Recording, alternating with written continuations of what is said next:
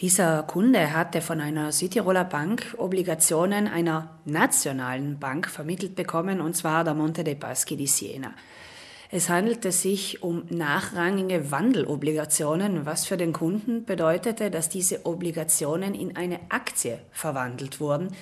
Die Aktie erlitt dann einen Kurseinbruch und der Kunde einen starken Verlust.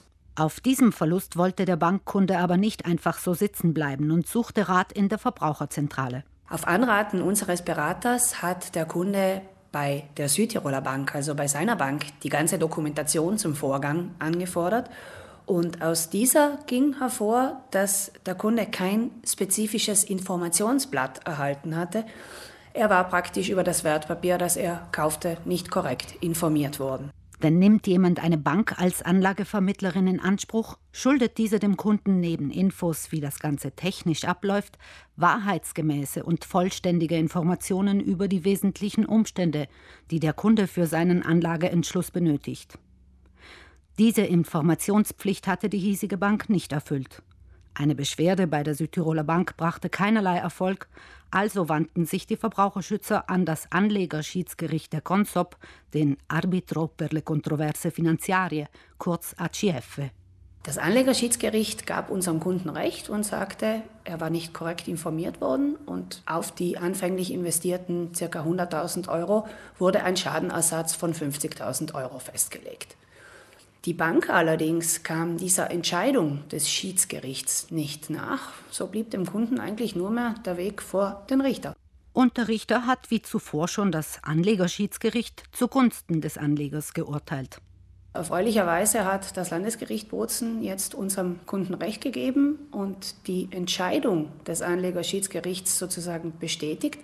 Allerdings ist der Schadenersatz für den Kunden jetzt doch deutlich höher und er darf sich freuen.